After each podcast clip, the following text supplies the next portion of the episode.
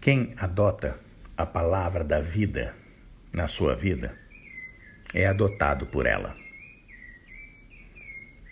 Deus Pai envia a sua palavra à terra para dar o seu Espírito Santo aos homens.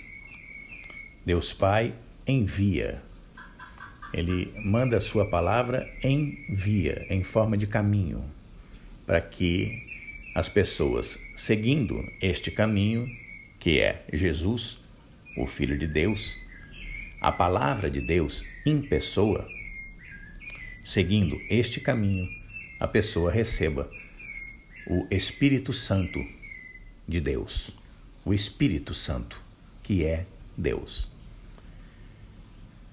O Pai envia Sua palavra, o Filho de Deus, para que aqueles que adotarem essa palavra como norma da sua vida, praticando o que a palavra diz, sejam feitos também filhos de Deus, sejam adotados pela palavra.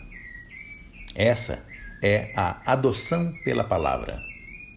É a nova criação que Jesus trouxe para a humanidade com a sua vinda, com a sua crucificação e ressurreição. A própria palavra é a vida eterna, e aqueles que recebem a palavra recebem a vida. É como receber uma transfusão do sangue de Jesus. Ao receber a palavra, a pessoa recebe a vida em seu coração. Ao colocar em prática, ela coloca em ação, coloca em movimento esta vida nova, esta vida divina circulando pelas suas veias, trazendo vida para todo o seu corpo. É uma nova vida. Assim, o Senhor São João criou o batismo das águas. A pessoa renasce das águas. Ora, até os cientistas já sabem que a vida vem das águas. Pois um novo nascimento das águas é o batismo de João.